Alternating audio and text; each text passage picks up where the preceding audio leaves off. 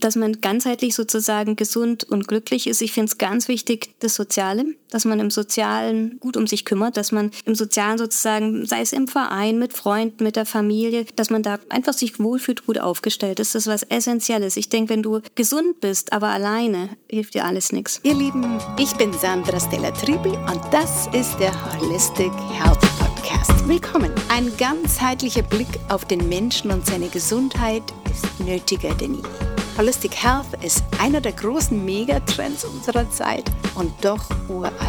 Also schlauen wir uns auf, gemeinsam mit meinen Gästen, die unterschiedlicher nicht sein könnten. Und genau das ist gut so. Denn der Blick auf die Gesundheit endet ja nicht beim Menschen allein, sondern sieht einen größeren Kontext. Daher sagen wir nicht, was richtig oder falsch ist in diesem Podcast. Dieser Podcast möge euch einfach inspirieren und euch ein Begleiter sein auf einem Weg zu einem gesunden Umgang mit sich und seiner Umwelt, was immer es für euch auch bedeutet. Wie sagte schon Euripides, Liebe ist von allen Krankheiten noch die gesündeste. In diesem Sinne, herzlich willkommen, Dr. Evelyn Mauch, Urologin, leitende Ärztin bei der Krankenkasse Svika und im Advisory Board des Startups Hirncoach. Willkommen, Evelyn. Vielen Dank, freue mich sehr, heute hier sein zu dürfen. Du bist Neurologin, haben wir gehört? Dann habe ich ja vielleicht gar keine so einfache erste Frage an dich. Und die lautet, was ist für eine Neurologin Bewusstsein? Also klinisch gesehen wäre ja der Status Bewusstsein oder eben nicht oder bewusstlos zu sein sozusagen, wie man es vielleicht kennt von Unfällen. Wenn jemand bewusstlos ist nach einem Unfall, ist derjenige ja nicht ansprechbar. Er reagiert nicht, wenn du ihn berührst, wenn du ihn ansprichst, wäre bewusstlos. Ich finde aber in einem weiteren Sinne Bewusstsein im philosophischen Kontext wäre ja, dass man sich einer Sache bewusst ist. Ob man sich jetzt bewusst ist, wo man jetzt steht, psychisch, seelisch, körperlich, sich dessen bewusst zu sein, das Merken sozusagen. Und als eben als Neurologin, wo siehst du da das Bewusstsein verortet? Mhm. Wo ist es denn überhaupt im Körper? Wo ist man bewusst? Also natürlich im Gehirn ist man sich der Sache bewusst, ganz klar. Also dass man praktisch die Empfindungen, die Reize, die man bekommt, bewusst verortet und wahrnimmt. Das ist natürlich im Gehirn, findet es statt sozusagen. Also Bewusstsein wird weitergeleitet und an die Zentralschaltstelle sozusagen gesendet und dort auf emotionaler und haptischer, also sensibler Ebene verortet und verarbeitet. Also Afferenzen und Efferenzen sozusagen im medizinischen Kontext. Sind wir denn, wenn wir denken, wenn wir lachen, wenn wir handeln, sind wir da unser Gehirn oder sind wir auch ein bisschen unser Herz? Das kannst du nie voneinander trennen. Herz und Hirn gehören immer zusammen. Ähm, Aristoteles hat, glaube ich, ja auch gesagt, dass die Seele im Herz ist, dass sie dort verortet wäre. Aber eigentlich ist ja so, wenn man Emotionen, zum Beispiel Herzschmerz, Wut, Trauer, hat man oft das Gefühl, man merkt es im Körper, in der Herzgegend oder in der Bauchgegend. Aber eigentlich kann man das gleichsetzen wie mit so einem Neuronengewitter, was ja letztendlich im Gehirn stattfindet. Also es hängt sehr eng miteinander zusammen, ist sehr eng verschaltet. Es ist ja auch so, bei Stress zum Beispiel wird ja auch der Blutdruck sozusagen angehoben, was im Endeffekt natürlich auch auf die Durchblutung vom Gehirn einen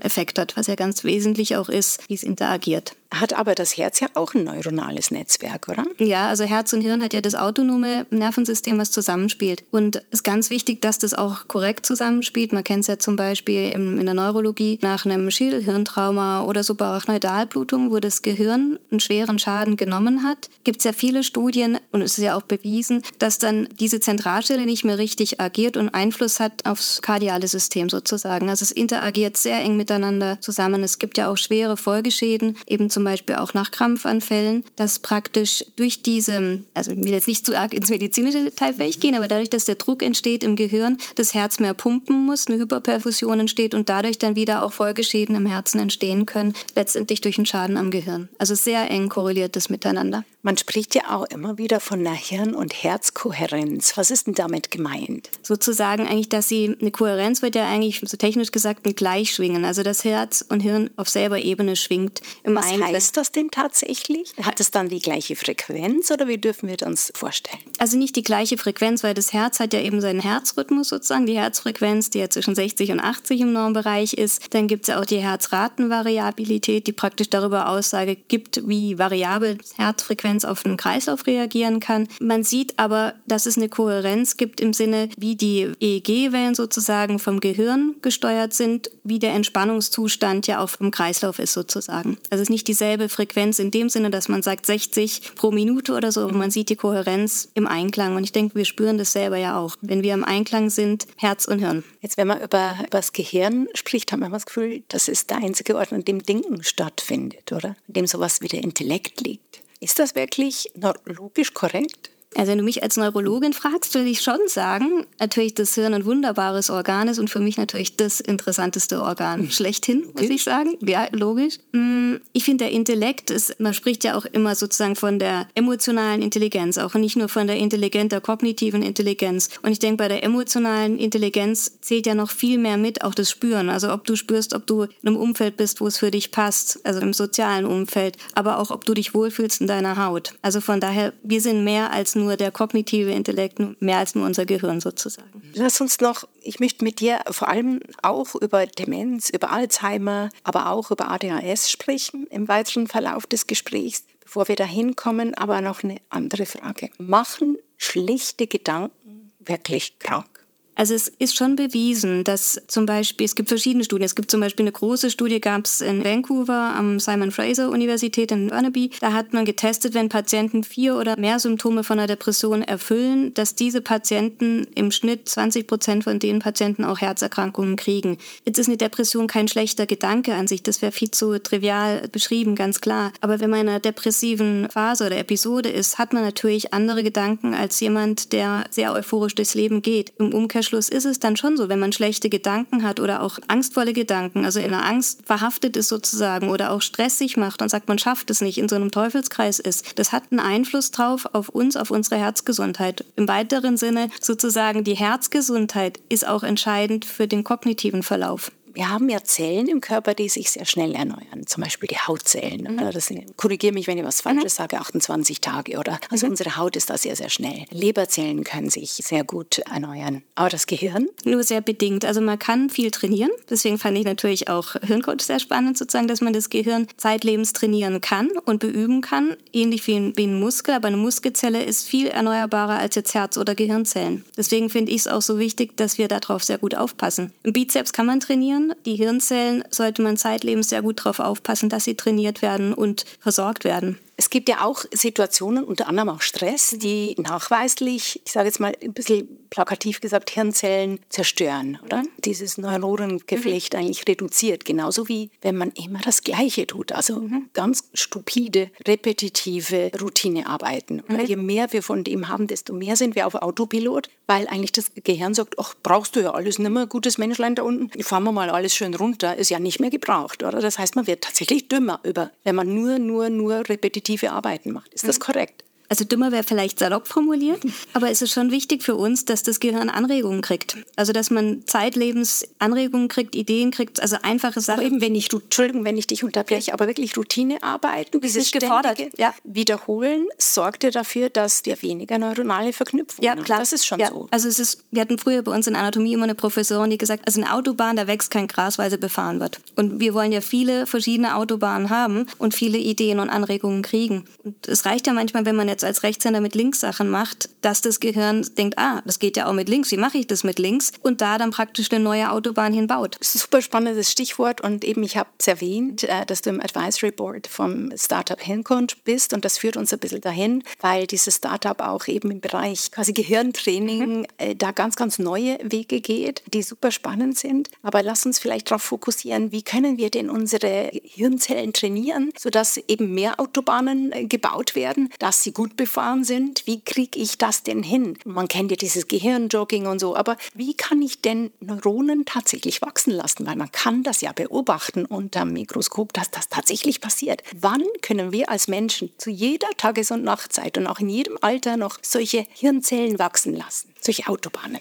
Also eigentlich kannst du das ja immer, indem du Sachen, also ich finde, zwei Sachen sind wichtig. Das eine, dass du intrinsisch motiviert bist und Interesse dran hast, dass du das machen möchtest. Ich finde, wenn man jetzt sagen würde, du musst ein Kreuzworträtsel machen, so gut 20.000 am Tag, das machst du halt, aber es lässt nicht viel wachsen. Also du musst interessiert dran sein, was du machst, musst Freude dran haben und es muss einfach für dich einen Überraschungseffekt haben. So in der Art, dass du denkst, ah ja, das kann ich sogar auch. Also ein bisschen auch mit diesen Emotionen spielen, dass du eben dann, wenn man was Neues lernt, was Neues kann, hat man ja das Gefühl wie beim, das kann ich auch, super toll, es macht mir Spaß. Was ich aber auch wichtig finde, um überhaupt was wachsen zu lassen, muss ich auch, also darf ich nicht unter Dauerstress sein. Wenn ich dauerhaft auf der Flucht bin, kann ich nicht was Neues lernen. Wenn ich renne, kann ich nicht nebenbei Italienisch lernen, weil ich bin ja auf der Flucht sozusagen. Also du brauchst auch Zeit, runterzufahren, um überhaupt dem Gehirn die Möglichkeit zu geben, was Neues zu lernen. Unter Dauerbeschuss geht es nicht. Man kann eigentlich das Gehirn nicht ständig befeuern. Ja. Das ist ja auch das Gemeine beim Stress, oder? Mhm. Deswegen ist Stress eigentlich etwas, was eben so multiple auf den Körper einwirkt. Absolut, ja. Ist was ganz Wichtiges. Ich denke auch wie bei Sportlern ist ja auch immer wichtig, man sagt zwar nach dem Spiel ist vor dem Spiel, aber dass man in der Pause dazwischen mal runterfährt. Und ich finde es auch wichtig, also wie beim Spitzensportler, dass man auch mal die Siege feiert. So ist ja auch für uns wichtig, wenn man was erreicht hat, was Schönes, mal eine Pause zu machen, sacken zu lassen und dann wieder mit neuer Energie ranzugehen. Diese Phasen zu haben, das braucht das Gehirn auch. Die Yogis unter den Zuhörerinnen und Zuhörern kennen das natürlich, die Rebound-Time, wo man dann eigentlich erst spürt, was Asana gewirkt hat, wo man da ein bisschen äh, rein spürt, äh, ganz, ganz bewusst. Finde ich auch sehr spannend, dass man das auch mal ins alltägliche Leben übersetzt. Was sagst du denn zu Menschen? Ich höre das immer wieder äh, in meinem Umfeld. Was sage ich diesen Menschen, wenn sie sagen, ach, das lerne ich nicht mehr, da bin ich zu alt für. Es ist fast genauso schlimm, wie wenn man sagt, man hat keine Zeit dafür. Aber ich finde, es ist eine Frage der Priorisierung. Also ob ich noch was lernen möchte oder nicht, ob ich jetzt mir vornehme, ich möchte jetzt mit 70 oder 80 noch was lernen, warum nicht? Meine Omi hat auch noch mit 93 gesagt, sie überlegt sich, ob sie sich einen Computer kauft, um das zu lernen. Also das hält einfach fit. Es gibt ja keine Grenze, was zu lernen. Und im schlimmsten Fall finden es die anderen albern, aber da steht man ja dann drüber. Aber wieso haben Menschen das Gefühl, je älter sie werden, desto schlechter lernen sie etwas? Ist das wirklich so, dass es ein subjektives Empfinden? Es fällt schon ein bisschen schwerer, muss man sagen. Es fällt Woran schwerer. Liegt das? Also das Gehirn ist natürlich ein bisschen langsamer, je älter du bist. Das merkt man einfach, dass man nicht mehr ganz so schnell die Sachen lernt. Man hat andererseits auch schon viel sozusagen im Gehirn drinnen. Das merkt man ja auch, dass es kleine Kinder, die können ein Buch von jetzt auf gleich auswendig lernen. Das können wir dann nicht mehr. Wir haben schon viel zu viele Bücher praktisch gelesen. Das hängt schon auch damit zusammen. Das heißt, ich muss das Gehirn wieder entleeren. Ich muss quasi einen Speicher löschen dazwischen. Ja, das probieren vielleicht manche auf Partys, aber es ist nicht unbedingt das Sinnvollste, das so zu machen kann das Gesunde auch machen. Also ich finde Lehren in dem Sinne nicht, aber mit dem Runterfahren. Also dass man immer mal zwischendrin wirklich runterfährt. Es ist ja nicht, dass es dann geleert ist, das Gehirn, aber die Synapsen sind nicht auf Hochtouren befeuert. Und dann ist wieder mehr Kapazität. Also das heißt, ab und zu in die Wüste gehen oder in einen Schweigeretreat. Wenn man, man mag, genau. Wobei es wird wahrscheinlich schon helfen, wenn du einfach jeden Tag eine Stunde was für dich machst, Viertelstunde was für dich. Für manchen reichen ja schon fünf Minuten. Einfach kurz runterfahren in irgendeiner Form, die einem gut tut. Welche Abdrücke hinterlassen hinterlassen Ereignisse eigentlich in unserem Gehirn, wenn uns was Positives, Ausschlichtes zustößt? Wie können wir uns das vorstellen? Also ich kann vielleicht ein Beispiel von einer Angst sagen. Da kann man es ganz gut beschreiben. Es gibt bei uns im Gehirn den Mandelkern. Das ist eine Struktur im limbischen System. Und wenn du Angst hast... Wo ist das limbische System? Praktisch im Großhirn. Also so in, wenn du einen Seitschnitt hast, sozusagen verteilt. Und wenn du Angst hast, schüttet praktisch der Mandelkern Hormone aus. Und je mehr Angst du hast, das kann man sich vorstellen wie mit dem Bizeps. Je mehr Angst du hast, desto größer wird das Areal. Aber wie beim Bizeps, je mehr du den Bizeps trainierst, desto größer wird er, desto schneller kannst du damit angeben oder halt sowas zeigen. So ist es auch mit dem Mandelkern, dass die Angst viel schneller kommt. Also sozusagen ist da der Fußabdruck auch bei einer Angststörung. Es wird immer wieder, es muss so eine Kleinigkeit passieren, es wird befeuert, weil der Kern schon so groß ist. Und inwiefern kann man das wieder kleiner machen? Also beim Bizeps ist ja so, wenn du nicht trainierst, dann geht das auch wieder ein bisschen zurück. Dann bist du nicht mehr Arnold Schwarzenegger irgendwann. Im besten Fall ist es natürlich auch so, dass es nicht mehr trainiert. Ist das beim Gehirn so? Hm, also in dem Sinne, bei einer Angststörung müsste man natürlich die Angststörung behandeln, dass die Befeuerung niedriger wird. Aber es ist eigentlich sehr salopp oder sehr einfach formuliert dasselbe. Das ja auch mal schön zu hören, dass auch das geht. Ne? Dass man es manchmal wirklich das Gehirn ein bisschen mehr wie Muskeln anschaut, dass man den man wirklich trainieren kann. Finde ich spannend. Lass uns ein bisschen über Demenz und Alzheimer und nachher eben über ADHS sprechen. Das sind ja doch neurologische Erkrankungen, die sehr viele Menschen betreffen. Ist meine Beobachtung, die jetzt subjektiv ist und natürlich anekdotisch, weil ich natürlich nur mein Umfeld betrachten kann. Aber mein Eindruck ist, dass ich von immer mehr Menschen höre, die demenzerkrankte Eltern oder teilweise auch Geschwister haben. Weil du bist ja auch bei der SWICA. Also wie beobachtet ihr das da? Ihr habt ja doch Zugriff auf sehr viele Gesundheitsdaten. Ist das mehr geworden? Also über die Svika kann ich das jetzt, weiß ich es nicht, wie es da ist, aber prinzipiell stellt man schon fest, natürlich werden die Menschen älter, aber es ist schon sehr prägnant, muss man sagen. Es fällt sehr auf. Viele berichten im Umfeld, wer erkrankt ist. Das fällt sehr auf, ja. Hat das nur damit zu tun, dass wir Menschen älter werden, weil du das gerade erwähnt hast? Sowohl als auch. Ich meine, ganz wichtige Komponente ist ja auch das Soziale zum Beispiel, auch bei der Demenzprävention. Wie wir jetzt leben, wie wir früher gelebt haben, macht natürlich auch einen großen Unterschied. Die soziale Interaktion ist was ganz Wichtiges und der Stress. Das ist auch wieder ein Punkt, den man nicht unterschätzen darf. Also Stress ist ein Trigger für Demenz? Also wenn man es so sehen will, der Stress kann ja praktisch das Herz also auf den Herzmuskel Auswirkungen haben. Sozusagen bei einer Herzinsuffizienz gibt es großes Risiko, praktisch, dass Strukturen auch im Hippocampus, Hippocampus, also auch im limbischen System, verändert werden oder schwinden, atrophieren. Und das mhm. ist wieder ein Risikofaktor dann für die Demenz. Also ist einfach, glaube ich, auch wichtig, das sich nochmal zu verinnerlichen, auch wenn man jetzt vielleicht die einzelnen mhm. Begrifflichkeit nicht immer verstehen muss. Ich glaube, was man verstehen muss in diesem Zusammenhang ist wirklich, dass das Stress das Gehirn überfordert. Ja. Es ist wie ein übersäuerter Muskel. Irgendwann ist es einfach übersäuert. Mhm. Dann kippt das in die Demenz. Habe ich das verkehrt erklärt? Nee, es gab in England eine große Studie, die Inside 46 hieß. Da hatten sie von 1946 ab 500 Personen praktisch rekrutiert und die über 70 Jahre kontrolliert vom Blutdruck her. Einfach wie der Blutdruck bei ihnen ist. Und wenn die Patienten in jungen Jahren schon hohen Blutdruck hatten, hat man eben Risikofaktor gesehen für kognitive Einschränkungen später. Einfach durch den permanent hohen Blutdruck ist einfach ein Risikofaktor für die Gefäße, was dann im Endeffekt natürlich auch ein Risikofaktor für die Versorgung vom Gehirn Gehirn ist. Wie kann man, du hast es vorher ein bisschen angesprochen, lass uns da noch ein bisschen vertiefen. Wie kann man präventiv Demenz entgegenwirken? Wie können wir unser Gehirn gesund halten, damit wir eben nicht sowas wie Alzheimer oder Demenz erleben müssen? Also das eine ist wirklich wichtig zu schauen, den Stress zum Beispiel, wo stehe ich mit meinem Stress, wie ist mein Alltag strukturiert? Bin ich im Dauerfeuer und power mich die ganze Zeit auf der Überholspur aus oder habe ich dazwischen auch mal Phasen, einfach kurz runterzukommen und dann wieder loszulegen? Das ist eine Sache. Die andere Sache ist aber, was ganz wichtig ist, immer dem Gehirn auch Anregungen zu geben. Dass man ruhig auch immer wieder mal was Neues ausprobiert, neue Sprache, neue Sportart oder auch eben, wir haben ja im Gehirn, die rechte und linke Gehirnhälfte sind verbunden mit dem Balken und da praktisch den sozusagen auch zu trainieren, indem man auch mal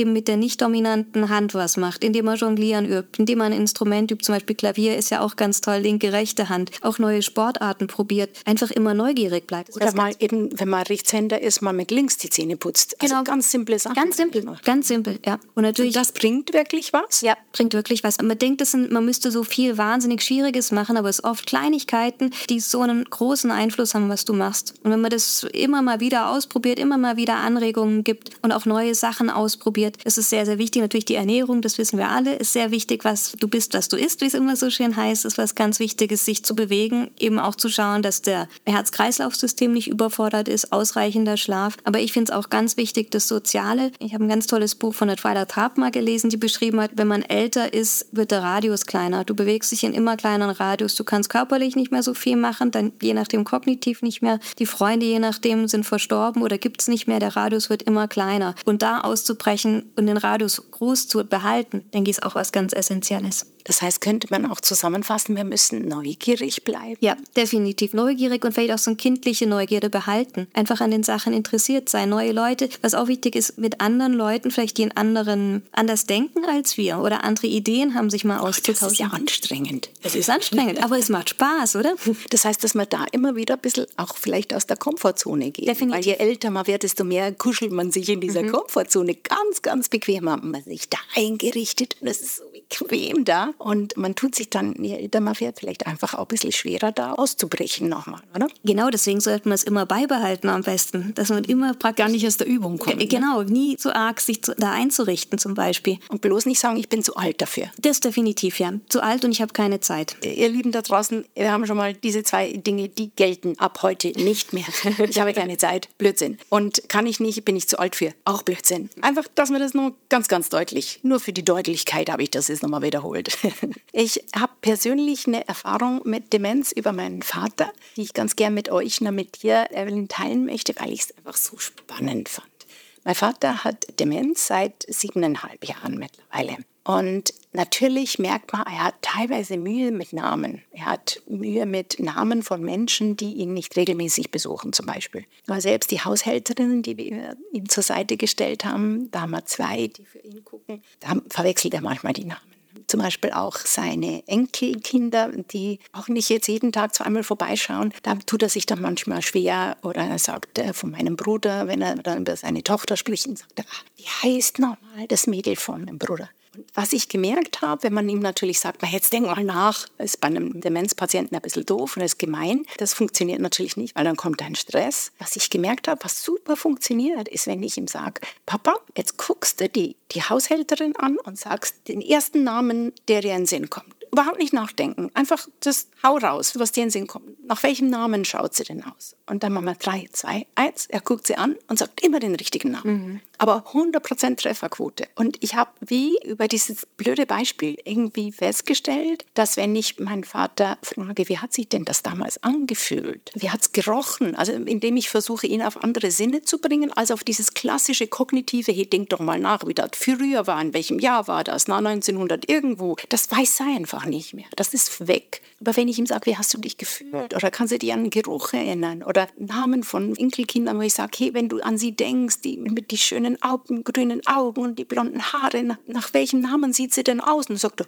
einer Melanie. Da kommt plötzlich dieser Name wieder. Und das ist so lustig, ihn dazu beobachten, wie er Zugriff auf Erinnerung hat über Emotionalität, über emotionale Neuronen. Ich nenne es jetzt mal dilettantisch, so ich bin ja keine Ärztin. Dass er da wie ja, ein Reservoir hat an Erinnerungen, die offensichtlich nicht nur faktisch abgespeichert sind, kognitiv klassisch, sondern eben auch emotional. Mhm. Ist meine Beobachtung richtig? Kannst du die als Neurologin erklären? Absolut richtig. Ich denke, wir alle kennen das ja auch zum Beispiel mit Musik finde ich, ist ja auch ganz wichtiger Trigger sozusagen ja auch bei dementen Patienten. Wenn man empfiehlt, die Musik zum Beispiel, die man damals als Teenager gern gehört hat, das sind ja, ist ja auch was, was man gut machen kann, wenn man jetzt praktisch in einer vielleicht nicht so guten Stimmungslage ist, dass man selber sagt, was habe ich denn damals in meiner Teenagerzeit gehört, als ich euphorisch war bis in die Haarspitzen. Und wenn man das anhört, ist man ja sofort wieder in dieser Stimmung drin. Also ich denke auch bei deinem Vater, wo du beschrieben hast, schau sie an und was, was für ein Name kommt dir in Sinn. Dadurch hat er auch nicht den Stress. Er hat nicht den Stress zu überlegen, wie heißt sie nochmal, ich weiß es nicht, sondern er kann einfach sich zu zurücklehnen und überlegen, ja, blaue Augen, blonde Haare, nicht andersrum, genau. Also das entlastet. Warum? Das ist eine emotionale Ebene, die sitzt viel tiefer und auf Emotionen, die sind wie auch die Gerüche, wie sich's angefühlt hat. Also die sind im Gehirn, sind Emotionen ja anders, woanders abgespeichert, oder? Genau. Und das ist dann so verortet, dass du weißt oder dass du es auch mit, es ist nicht nur kognitiv, dass man sagt 1970 damals in dort und dort. Das hat keine Emotion 1970. Aber wenn du weißt, die Melanie hat das und das gemacht und ich habe damals einen Apfelkuchen mit dir gegessen oder irgendwie dann, dann weißt du wieder, wie das dich angefühlt angefühlt hat. Und das ist das Entscheidende für uns. Und das finde ich auch wunderschön, bei, wie du es beschrieben hast, eben mit Erkrankten zu sehen, dass das da ist, dass das nicht, nicht geht. Mhm. Wir singen gemeinsam und plötzlich kommt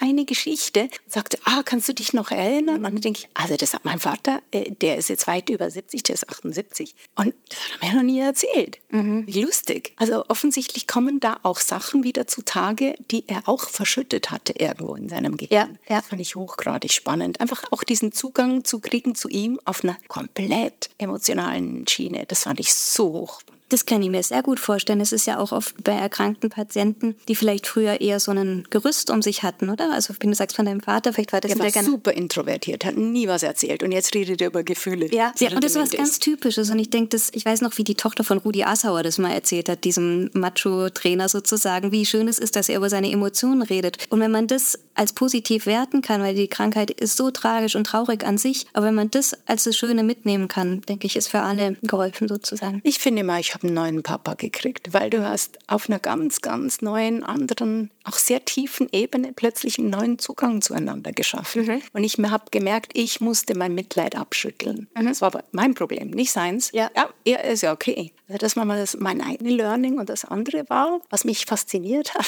fast, es klingt fast schon komisch, wenn man das sagt, was mich fasziniert an Demenz, ist, dass mein Vater, der sich immer so Gedanken und Sorgen gemacht hat um meine krebskranke Mutter, der hat ja immer in der Vergangenheit und in dieser Angst gelebt. Über die Demenz wird er in das Hier und Jetzt gezwungen, weil die Vergangenheit hat er größtenteils vergessen und die Zukunft kann er nicht mehr antizipieren, der Demenz. Und dieses gezwungen werden in das Hier und Jetzt ist hochgradig faszinierend und in diesem Jetzt geht es ihm super gut. Und wenn man eben dann das Mitleid abschütteln kann, sehr schöne Chance auf eine ganz neue Beziehung zu diesem Menschen. Mhm. Ich denke, man darf auch den Prozess, den du wahrscheinlich gemacht hast mit dem Abschied, du nimmst ja auch, wie du sagst, du hast einen ganz neuen Papa. Diesen Abschiedsprozess, den darf man, glaube ich, auch nicht unterschätzen, den die Angehörigen durchlaufen. Der tut weh, der tut unfassbar weh. Mhm. Ja. Mein Dad war mein Hero, oder? Der hat immer alles gemanagt und er war toll und stark. Und plötzlich ist er so ein Häufchen Elend, dem du helfen musst beim Duschen und beim aufs Klo gehen. Das macht natürlich was mit dir. Aber sobald man das eigentlich sich mit dieser Situation versöhnen kann, ist das sehr, sehr schön.